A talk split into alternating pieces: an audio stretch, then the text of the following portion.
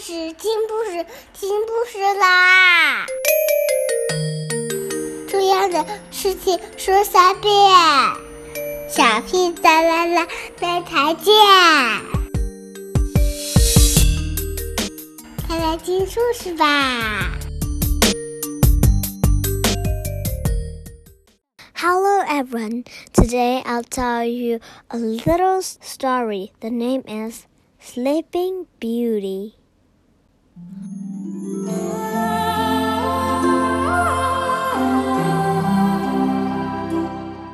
Once upon a time, there was a king and queen. When their baby daughter was born, they were so happy. They decided to have a party. They invited all their family, their friends, and all the pharaohs in the land. Now there were thirteen pharaohs altogether, but the king and queen only invited twelve. They completely forgot about the thirteenth. It was a splendid party. There were gold dishes piled high with delicious food for everyone.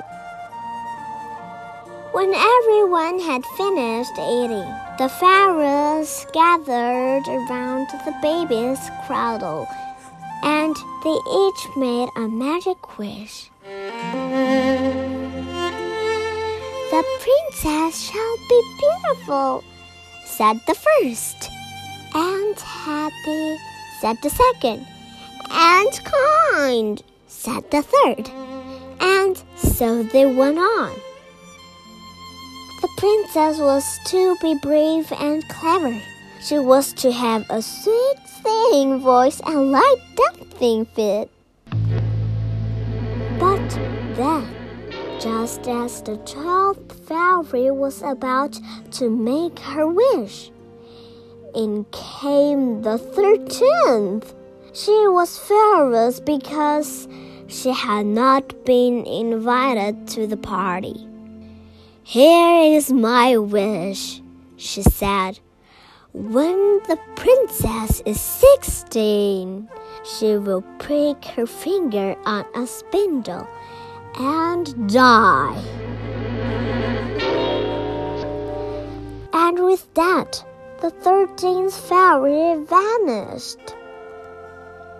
Then the twelfth fairy said, I cannot change all of the wicked fairy's powerful magic. So the princess will break her finger, but she will not die. She will fall asleep for a hundred years. The king and queen thanked the tall fairy for her wish, but they were sad. They did not want their daughter to sleep for a hundred years. The king and queen ordered that every spindle and spinning wheel in the land must be chopped and burnt. Then they thought their daughter was safe.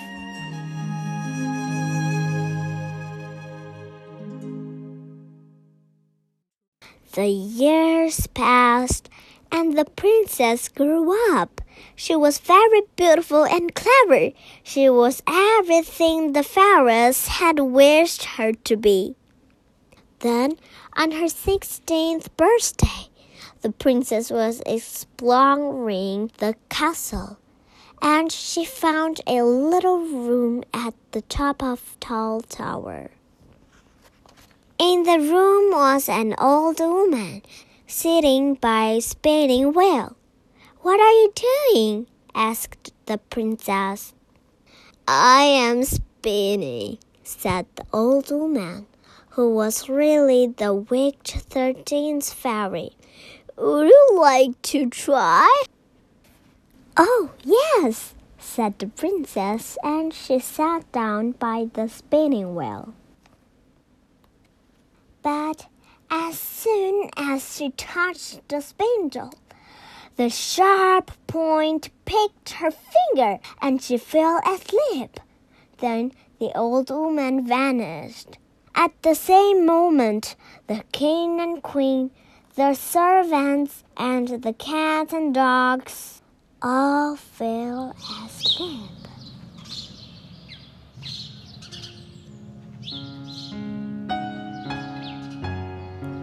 Even the fire stopped burning and the roasting meat stopped sizzling. Everything slept. A hedge of wild roses grew up around the castle. It grew and grew until the castle was almost hidden.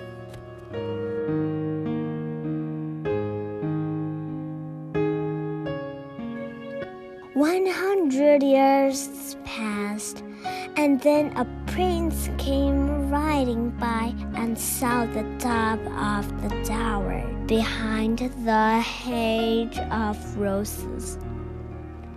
How strange, he said. I never knew there was a castle here. He jumped off his horse and lifted his sword to cut a way through the hedge. But as soon as the sword touched a branch, a path opened up. The prince entered the castle and walked from room to room. Imagine his surprise, finding everyone and everything fast asleep. At last, he entered a little room at the top of a tall tower, and he saw the sleeping princess. She looked so beautiful that he bent down and kissed her. The spell was broken. The princess opened her eyes, and everybody had, and everything in the castle awoke. The king yawned, the queen blinked, the cats had a good stretch, and the dogs wagged their tails. The servants began to work, the fire began to flame, and the roasting meat began to sizzle. A hundred years had not changed anyone or anything.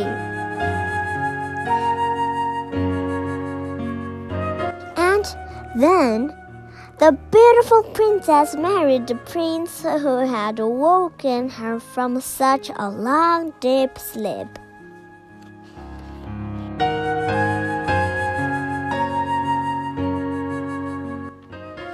The end. Thank you. Have a good dream. Do you like the story?